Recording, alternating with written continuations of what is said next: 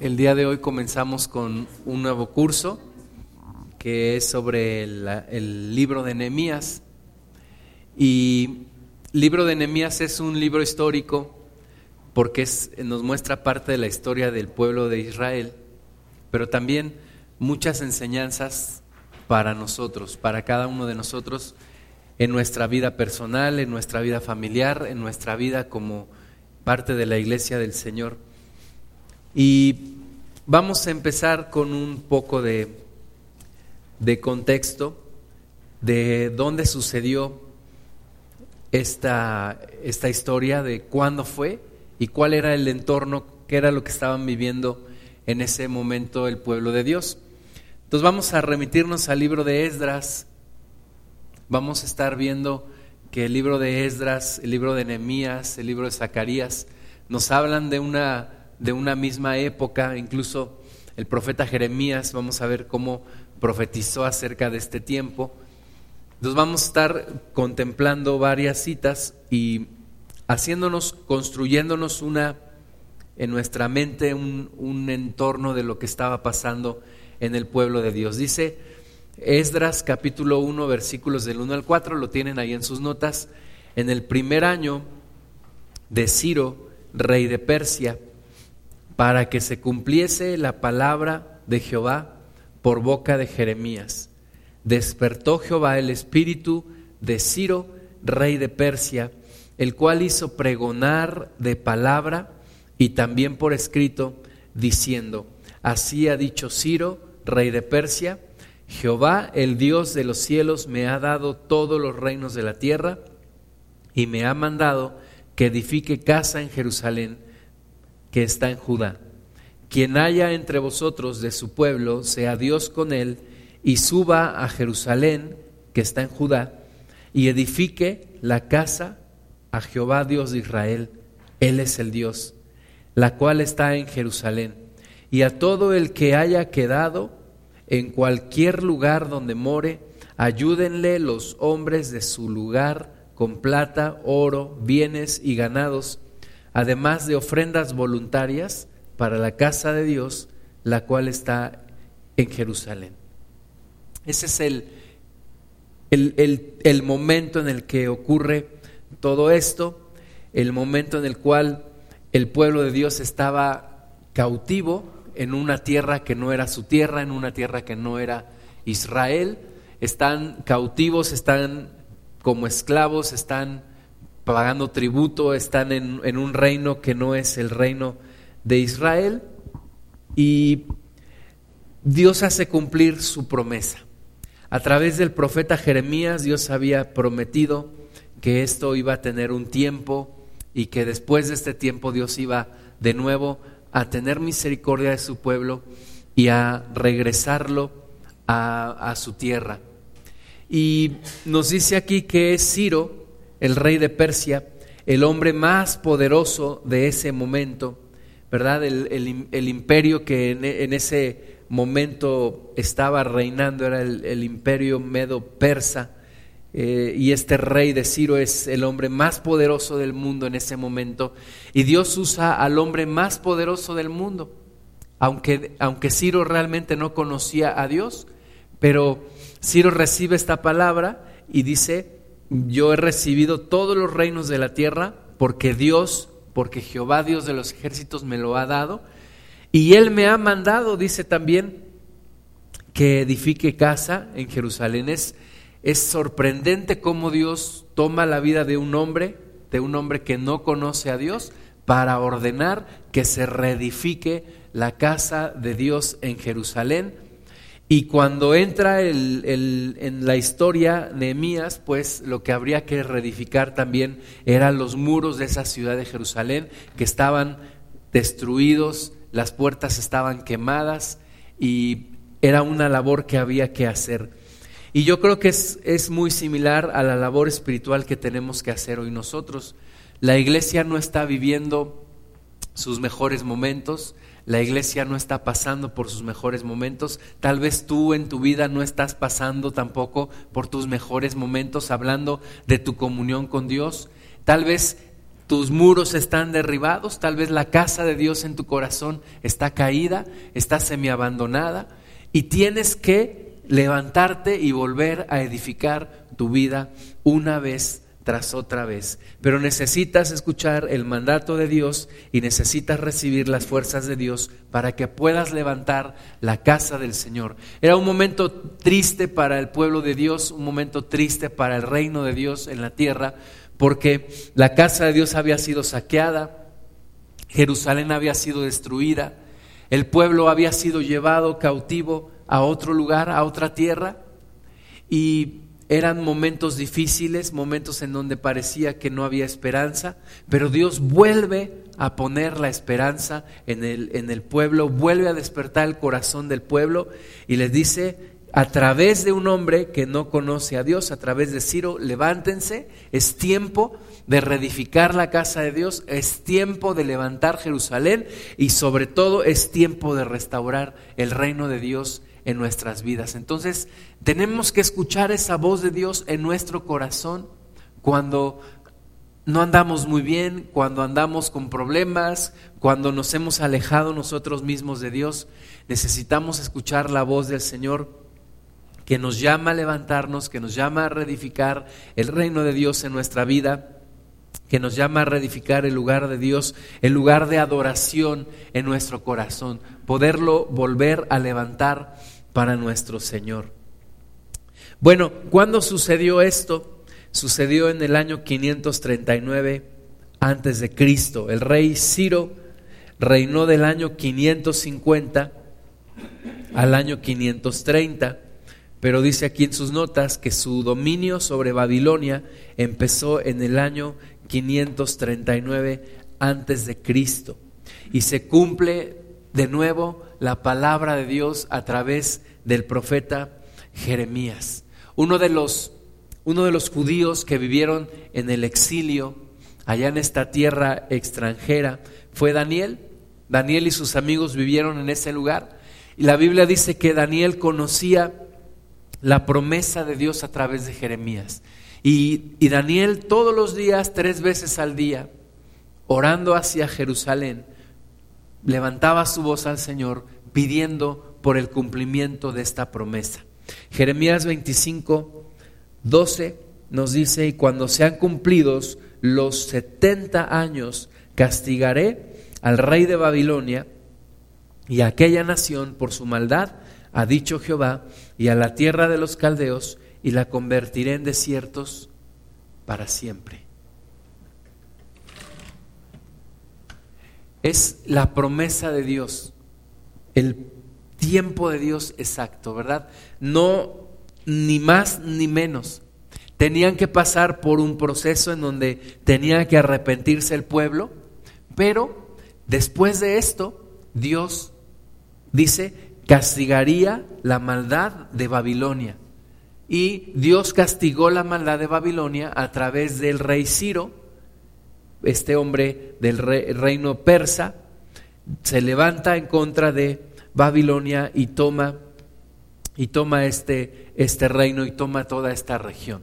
Si podemos ver la línea de tiempo aquí en la pantalla, vemos entonces desde que el año 609 antes de Cristo, Israel fue llevado cautivo a Babilonia por parte de los caldeos. Desde ese tiempo, ¿verdad? Empiezan a contar los 70 años hasta el año 538 antes de Cristo, en donde los primeros los, los primeros exiliados son retornados a Jerusalén. Y empieza una, nueva, una nueva era, un nuevo tiempo, en el año 515 empieza la reconstrucción del, templo de Dios y en el año 545 Nehemías llega a Jerusalén a reconstruir los muros. Entonces Dios tiene un tiempo para todo y vemos que los planes de Dios, hermanos, rebasan las generaciones. ¿verdad? Una generación le tocó una cosa, a otra generación le toca a otra, y así todos nosotros tenemos una misión que cumplir en el plan de Dios, que es un plan que, repito, rebasa de las generaciones es un plan que va de generación en generación. Y Dios había dicho que cumplidos los 70 años, Dios volvería a, a regresar a su pueblo, a Israel. Entonces el pueblo de, Dios fue llevado cautivo a Babilonia por el pueblo caldeo en el año 609 antes de Cristo. Hubo un, un hombre que se llamó Nabopolazar y después Nabucodonosor. Lo leemos allá en el libro de Daniel. Y este hombre tomó el poder en el año 605 antes de Cristo y llevó cautivo al resto del pueblo. Entre ellos se encontraban Daniel y sus amigos, ¿verdad? Y, y cómo en los momentos más difíciles de la vida de un pueblo se manifiesta Dios. Y cómo en los momentos más difíciles en donde parece que ya todo se acabó, Dios vuelve a manifestar su misericordia. Dios vuelve a manifestar su fidelidad. La Biblia dice que si nosotros fuésemos infieles, Dios permanece fiel. Dios siempre permanece fiel. Entonces, Dios siempre está buscando una forma de restaurarnos, de ayudarnos. Aunque el pueblo había pecado en contra de Dios, se había alejado de Dios, Dios siempre está buscándolos de nuevo para restaurar y para recomenzar la obra en ellos. Nabucodonosor se mantuvo en el poder hasta el año 562 antes de Cristo. Después de él llegó Amel Marduk en el trono de Babilonia, gobernó hasta el año 559 antes de Cristo. Después llegó otro hombre llamado Nabodino hasta el año 539 antes de Cristo y en este año Babilonia es capturada por el rey Ciro. Y es el rey Ciro el que de nuevo es instruido por Dios para empezar una nueva etapa y para, y para mandar, para ordenar la reconstrucción del templo. Algunos primeros primeros judíos fueron enviados a reconstruir el templo y, leemos en el libro del profeta Zacarías que algunos dijeron, no es tiempo todavía de reedificar la casa de Dios. Y Dios los, los levanta y les dice, ¿cómo dicen ustedes que todavía no es tiempo y ustedes están reedificando sus casas y mi casa está desierta, está vacía? Y Dios despierta el espíritu de estos hombres para que vuelvan a reedificar la casa de Dios. Todo tiene un tiempo y estamos en una carrera más que de velocidad, en una carrera de resistencia, en donde a veces se nos olvidan las cosas, se nos olvidan los planes de Dios. Pensamos que Dios ya se olvidó de sus promesas y nosotros nos olvidamos también y abandonamos sus promesas y nos vamos llenando de afanes y de preocupaciones y, de cuestiones en nuestra propia vida y vamos abandonando los planes de Dios. Pero de repente Dios nos vuelve a hablar y nos dice, no se me olvidó mi promesa. No se me olvidó lo que yo le dije al profeta Jeremías, que 70 años después yo empezaría una nueva etapa en su vida. Y yo creo que nosotros, Dios tiene una nueva etapa que comenzar. Dios tiene algo en nosotros que rescatar. Cuando nuestra vida parece estar en ruinas, cuando nuestra adoración parece estar en, en, el momento más difícil de nuestra vida, cuando los muros de nuestra vida parece que están derribados, allí Dios nos vuelve a hablar y nos vuelve a despertar y nos dice, tengo un plan para ti.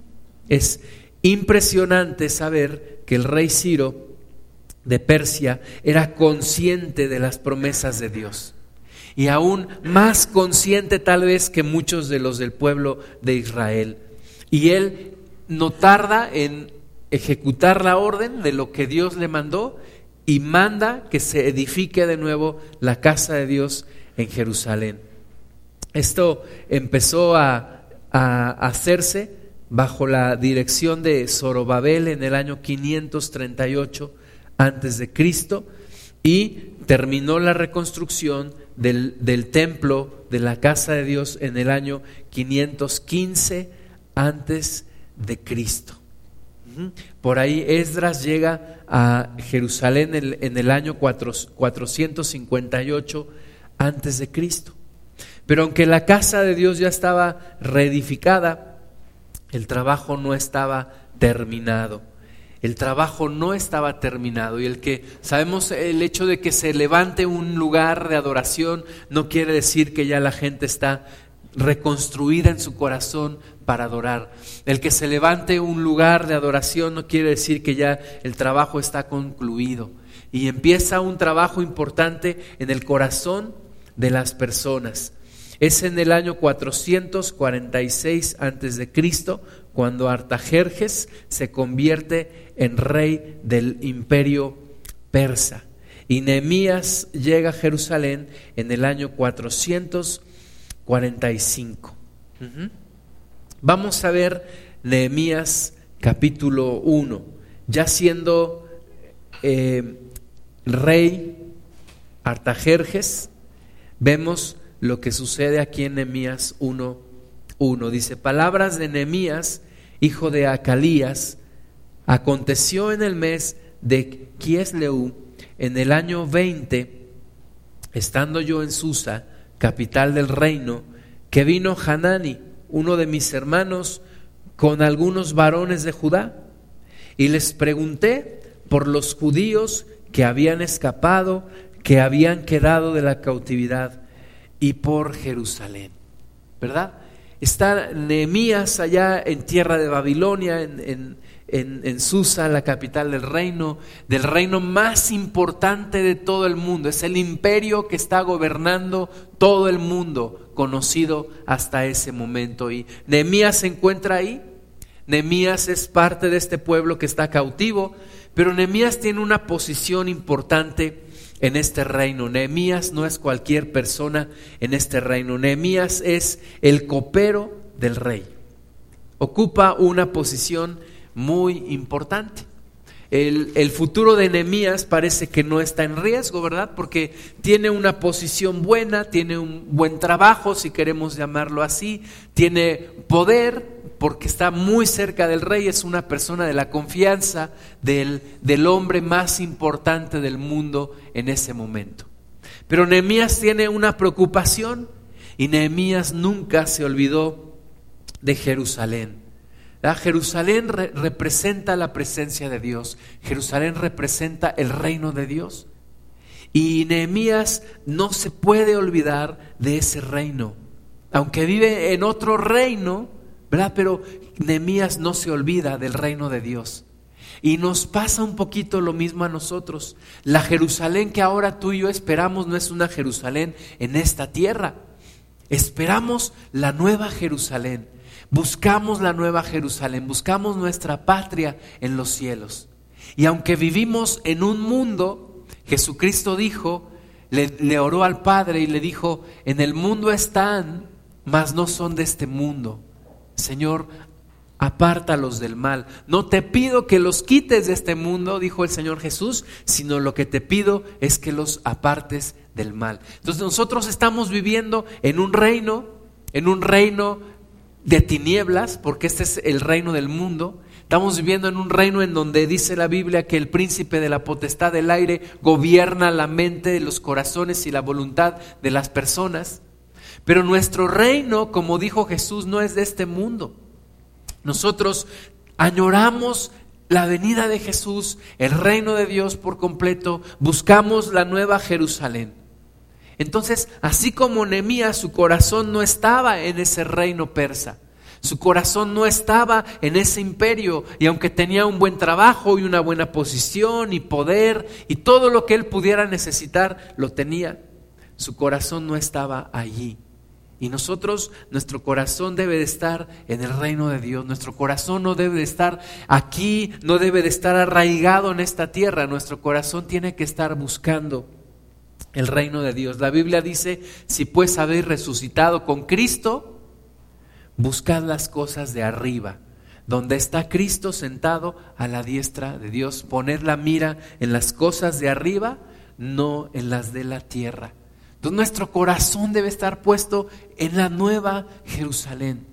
Nuestro corazón no debe arraigarse en este mundo. La Biblia dice que aunque somos, aunque estamos en este mundo, somos como peregrinos y extranjeros en, este, en esta tierra. Entonces nuestro mundo, nuestro corazón debe de estar en el reino de Dios. Y Nehemías tenía su corazón puesto en el reino de Dios en Jerusalén. Por eso cuando encuentra a estos varones, dice que eran algunos varones de Judá, y les pregunta, sabía que habían escapado y que habían quedado en la cautividad, y les dice, ¿cómo está Jerusalén? Háblame de Jerusalén. Dime cómo están las cosas allá, dime cómo están mis hermanos, dime cómo está. Ya reedificaron la casa de Dios, ya están adorando de nuevo al Señor, ya están buscando de nuevo a Dios, nos hemos arrepentido, ¿cómo están las cosas allá? Y ellos le dijeron, el remanente, los que quedaron de la cautividad allí en la provincia, están en gran mal y afrenta y el muro de Jerusalén derribado y sus puertas quemadas a fuego. Era una, una ciudad desolada, una ciudad sin muros. Dice, a, a lo mejor Nehemías esperaba buenas noticias, ¿verdad? esperaba escuchar, los hermanos están bien, están perseverando, están buscando a Dios, se arrepintieron del mal que habían hecho y se ha restaurado el culto a nuestro Dios. Pero la respuesta que escucha es, el remanente de los que han quedado de la cautividad allá en la provincia están en gran mal y afrenta. Y el muro de Jerusalén derribado y sus puertas quemadas a fuego. Esas eran las noticias que tenían estos hombres sobre Jerusalén. Y si nosotros preguntáramos el día de hoy, ¿cómo está la iglesia? Preguntáramos a algunos, algunos hombres, mujeres de Dios que nos dijeran, ¿cómo está la iglesia? ¿Está eh, bueno el ánimo? ¿Está prendido el corazón? ¿Está la pasión ahí en sus corazones? Están alabando a Dios con todo su corazón, están entregados a Cristo, están orando día y noche, están leyendo la palabra de Dios, están las congregaciones llenas, floreciendo. Dígame cómo está la iglesia hoy en día. Y tal vez escucharíamos palabras muy similares. Pues mira, los hermanos están en gran mal, y en afrenta y el muro de la iglesia está derribado y sus puertas están quemadas y el diablo entra y sale como él quiere y hace lo que él quiere y destruye a diestra y a siniestra. Y esa es la realidad de nuestra iglesia hoy en día. Y sinceramente yo creo que esa es la realidad de la iglesia hoy en día. Yo leo en la palabra de Dios que las puertas del Hades no prevalecerán en contra de la iglesia. Pero ¿qué vemos hoy en día? Que las puertas del Hades prevalecen en contra de la iglesia. Vemos una gran inconstancia, vemos enfriamiento espiritual, vemos personas judaizándose, Vemos gente entrando, pero mucha gente saliendo de las congregaciones. Vemos que la gente no lee la palabra de Dios. Vemos en los momentos de adoración las personas no están adorando a Dios. Vemos una iglesia que no ora. Vemos una iglesia afanada en sus cosas, en el mundo. Vemos cómo, como dice el apóstol Pablo, muchos en la iglesia duermen y muchos están enfermos, hablando de la gente que está muriendo dentro de la iglesia. Y yo creo que nuestros muros están derribados y los tenemos que levantar. La importancia de los muros en una ciudad como Jerusalén era que sin muros la ciudad no se podía proteger de sus enemigos. En los muros eran sumamente importantes para proteger una ciudad. Si tú querías guardar una ciudad, los muros tenían que estar bien levantados, tenían que estar bien cimentados, tenían que estar cerrados, las puertas cerradas, tenía que estar todo protegido. Porque sin murallas los enemigos podían entrar y salir a, voluntad. Y la iglesia necesita levantar hoy en día sus muros para que el diablo no entre y salga a voluntad para que el diablo no destruya todo lo que Dios ha construido en su iglesia. Hay una urgencia de que abramos los ojos y veamos la condición de la iglesia en estos días y levantemos murallas alrededor de la iglesia. Le dieron estas noticias y dice Nehemías, cuando oí estas palabras, me senté y lloré e hice duelo por algunos días y ayuné y oré delante del Dios de los cielos. Fíjate qué reacción la de Nehemías. Escuchó estas palabras, se sentó, lloró e hizo duelo por algunos días, ayunó y oró delante del Dios de los cielos. Hubo un dolor en el corazón de Nehemías, un dolor grande en su corazón. Ahora, en el pasado día de, la independencia, leía un, un comentario de un pastor que escribía, pues, en un día de la independencia, con un presidente medio, medio angelado, con, una, con un pueblo en tristeza, en descontento, celebramos un día de la independencia, ¿verdad? Y vemos la condición de nuestro país y no nos interesa en lo más mínimo. No es mi culpa, es culpa de los gobernantes, es culpa de los empresarios, yo no tengo nada que ver en esto, si las cosas se hicieran diferente, pero muchos hablan de lo que está pasando. ¿verdad? Es como muchos hablan del clima, todos hablamos del clima, pero nadie hace nada acerca del clima. Y todo el mundo habla de la situación actual, pero la iglesia no tiene que andarse quejando de la situación actual, la iglesia tiene que orar, tiene que sentir un gran dolor en su corazón. Y como dice aquí, buscar a Dios, sentarse llorar, hacer duelo, ayunar y orar delante del Dios de los cielos.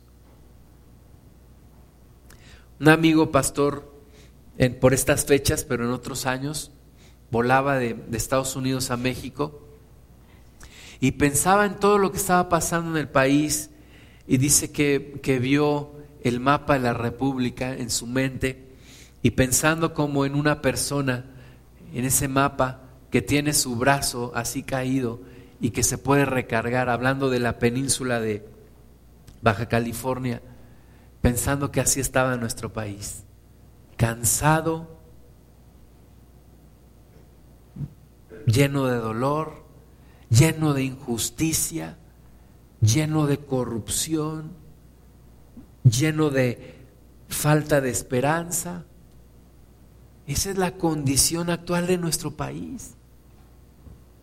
Y la iglesia,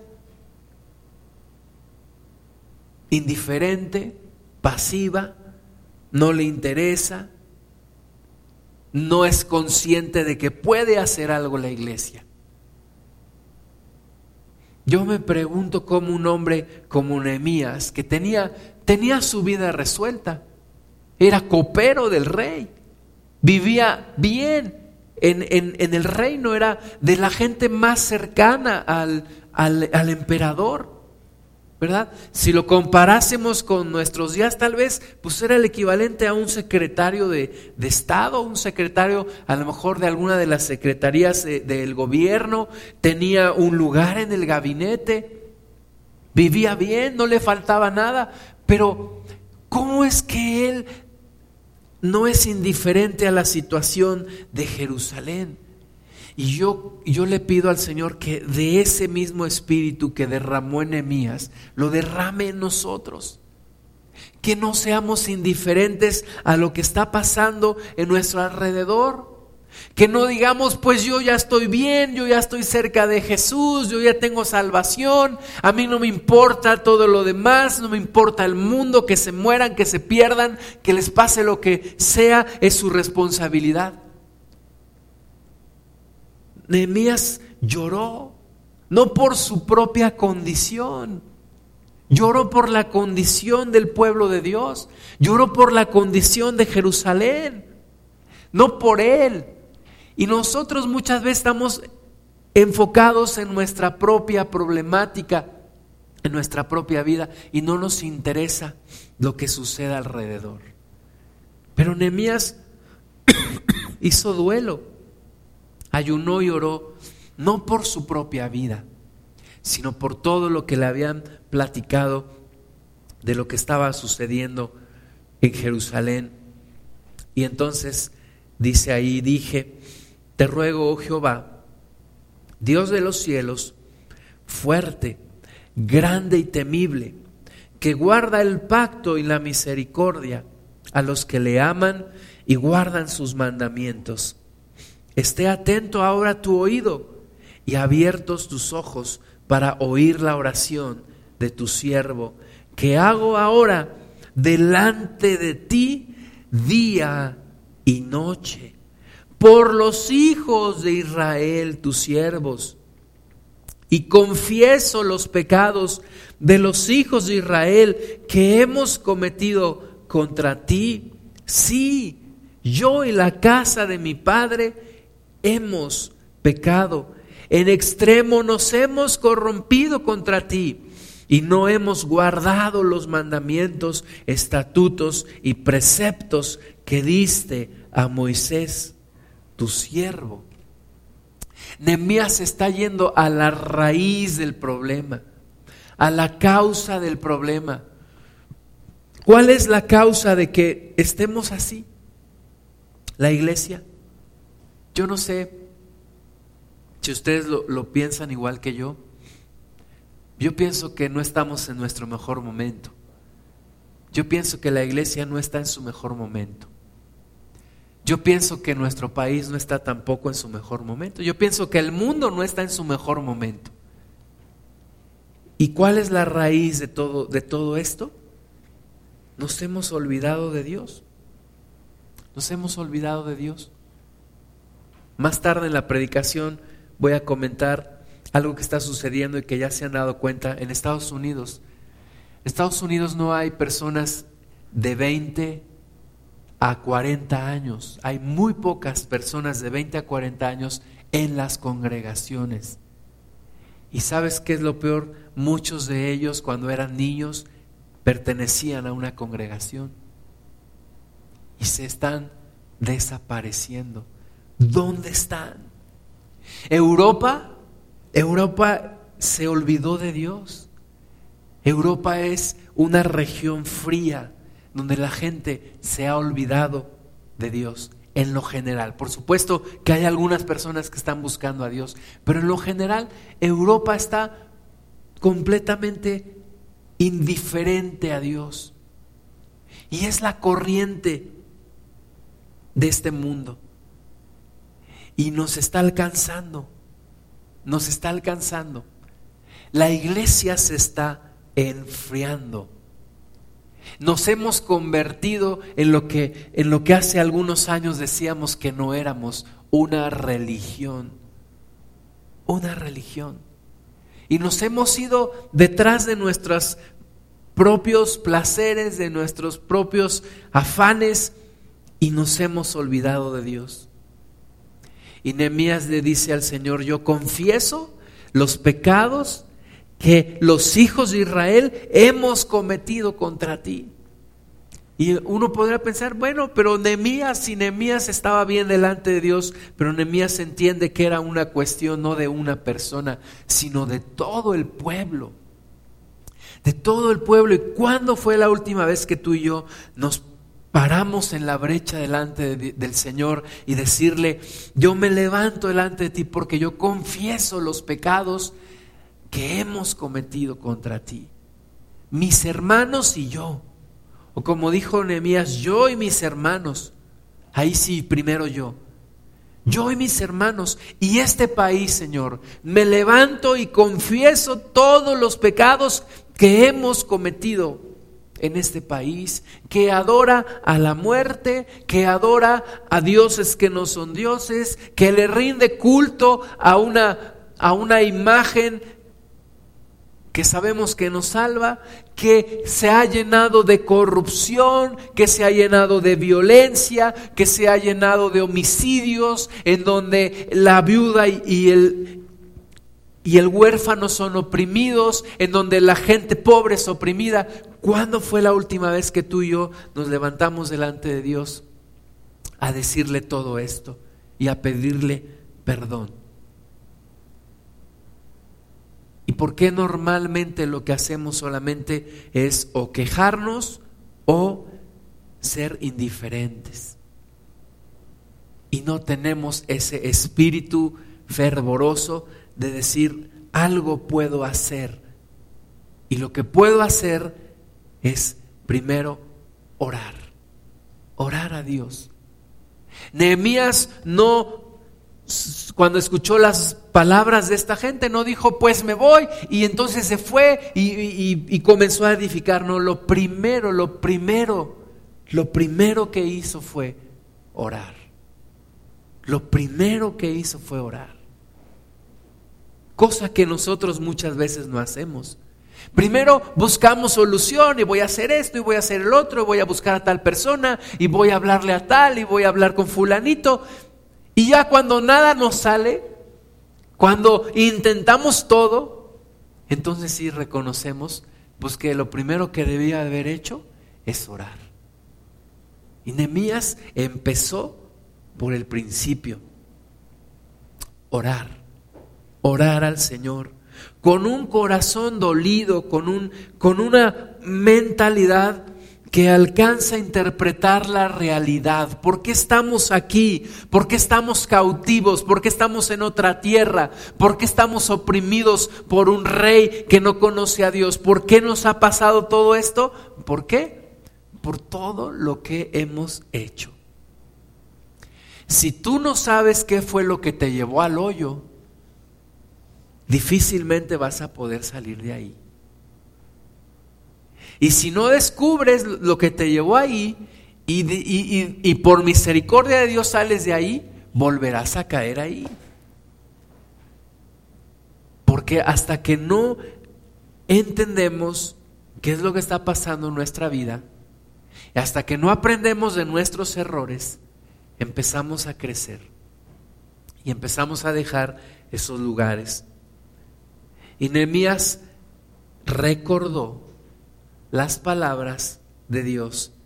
Dice, acuérdate ahora de la palabra que diste a Moisés, tu siervo, diciendo, si vosotros pecareis y yo os dispersaré por los pueblos, pero si os volviereis a mí y guardareis mis mandamientos y los pusiereis por obra, aunque vuestra dispersión fuere hasta el extremo de los cielos, de allí os recogeré y os traeré al lugar que escogí para hacer habitar allí mi nombre.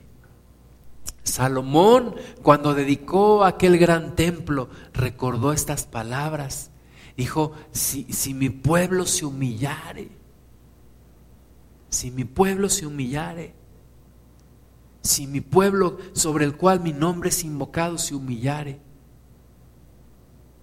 y clamare, dijo Dios, yo oiré y sanaré su tierra. No importa dónde estés, no importa que seas como el hijo pródigo, ¿verdad? que estaba ya completamente perdido, malgastado, todo lo había desperdiciado y estaba deseando comer el alimento de unos cerdos, ahí se acordó de su Padre. Y es la misma promesa que Dios nos da a nosotros. No importa dónde estés, no importa cuán perdido, no importa lo que hayas hecho, si ahí te acuerdas y ahí te arrepientes, como el ladrón que estaba al lado de Jesús, en el último momento de su vida, se acordó y ni siquiera dijo la palabra arrepentimiento. Y ni siquiera dijo la palabra perdóname. Y solo dijo, acuérdate de mí cuando estés en tu reino. Dios dice, a donde tú estuvieras, donde tú estés, de ahí te recogeré y te volveré a traer a mí. Y Nehemías recuerda estas palabras. Porque es indispensable, indispensable orar de acuerdo a las promesas de Dios. Si no oro de acuerdo a las promesas de Dios, no tengo certeza de que Dios va a responder mi oración. Porque tal vez estoy pidiendo mal. Pero si oro de acuerdo a las promesas de Dios, tengo la certeza de que Él me escucha y de que Él me va a responder. Dice, ellos pues son tus siervos y tu pueblo, los cuales redimiste con tu gran poder y con tu mano poderosa. Te ruego, oh Jehová, esté atento ahora tu oído a la oración de tu siervo y a la oración de tus siervos quienes desean reverenciar tu nombre. Concede ahora buen éxito a tu siervo y dale gracia delante de aquel varón, porque yo servía de copero al rey. Nehemías ya tenía un plan, Nehemías ya sabía lo que quería hacer, pero primero lo expone delante de Dios. Y le dice, Señor, todavía somos tu pueblo, todavía somos tu pueblo, todavía hay quienes deseamos reverenciar tu nombre en medio de este pueblo, ahora dame éxito concédeme el éxito en lo que yo quiero hacer. ¿Y qué es lo que él quería hacer? Reedificar el muro, reedificar el muro de Jerusalén, reedificar los muros. ¿Y qué es lo que nosotros necesitamos hacer en estos días? Reedificar el muro de la iglesia, reedificar el muro de mi vida, reedificar las ruinas de mi vida, levantar el templo de Dios en mí, volverme al Señor con todo mi corazón.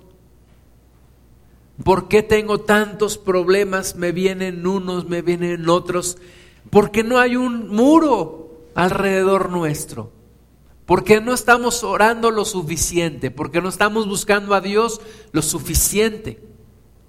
Necesitamos levantar el muro alrededor de nuestra vida? ¿Por qué mi familia está devastada? ¿Por qué la iglesia está devastada? Porque no hay muro alrededor. Si preguntáramos cuántas personas son fieles en la oración, nos sorprenderíamos. Y diríamos, pues con razón estamos como estamos. No hay oración que contenga, no hay oración que cubra, no hay muro que proteja. Así que una de las cosas que, yo le pido al Señor en este curso es que derrame en nosotros el mismo espíritu que puso en Nehemías. Y la misma carga por levantar un muro que está roto, que está derribado, que está con las puertas quemadas y que Jerusalén está desprotegida. Nehemías era copero, dice allí. Su nombre significa a quien Dios ha consolado. Sus padres habían llegado cautivos a esta tierra y él estaba ahora ahí, pero él no se olvidaba de Jerusalén, no se olvidaba del reino de Dios. Como copero tenía una cercanía muy importante al rey. Los coperos eran aquellos que probaban la comida y la bebida del rey antes que el rey comiera, cuidando que el rey no fuera envenenado. Entonces tenía que ser una persona de plena confianza del rey. Eran consejeros también del rey. Era gente sabia, gente que aconsejaba había sido elegido por su apariencia, por su nobleza, por su importancia. Y tenía mucha influencia sobre el rey y sobre el pueblo. Y este copero se convierte en constructor, se convierte en gobernador, se convierte en reformador, se convierte en un hacedor de historia, se convierte en un agente de cambio, se convierte en un mensajero de Dios. Teniendo la vida resuelta y no teniendo necesidad de nada. Pero su corazón había una carga por el pueblo de Dios. Vamos a hacer una oración y yo te pido que sientas esa carga por el pueblo de Dios, esa carga por los que están apartados, alejados, por los que están en problemas, en pruebas, en tribulaciones, en enfermedades, en angustias en problemas económicos, en problemas familiares. Señor, descarga en nuestro corazón ese mismo sentimiento, esa misma pasión que pusiste sobre Nehemías para reedificar los muros, Señor. Permítenos ver nuestra vida como está realmente. Permítenos ver la iglesia como está realmente, Señor. Permítenos ver este mundo como realmente está y darnos cuenta que hace falta gente que reedifique los muros, que se ponga en la brecha a favor de este pueblo. Y llámanos, Señor, a nosotros que estamos aquí escuchando este mensaje. Llámanos, Señor, a reedificar estos muros. Llámanos, Padre, para reedificar la protección que tu iglesia necesita y que venga tu reino y que se haga tu voluntad. Guíanos, Padre, por favor, a lo, a lo largo de este libro y ayúdanos a despertar y a cumplir el papel de intercesores, de atalayas, de vigilantes de guardas que tú nos has encomendado, Señor, de soldados de tu ejército. Ayúdanos, Señor, para hacerlo. Gloria a tu precioso nombre, Padre. Si creemos que viene algo bueno, si creemos que viene algo mejor, pero sabemos que tenemos parte en esto, Señor, y queremos hacerlo. Gloria a tu santo nombre, Padre. En el nombre de Jesús. Amén.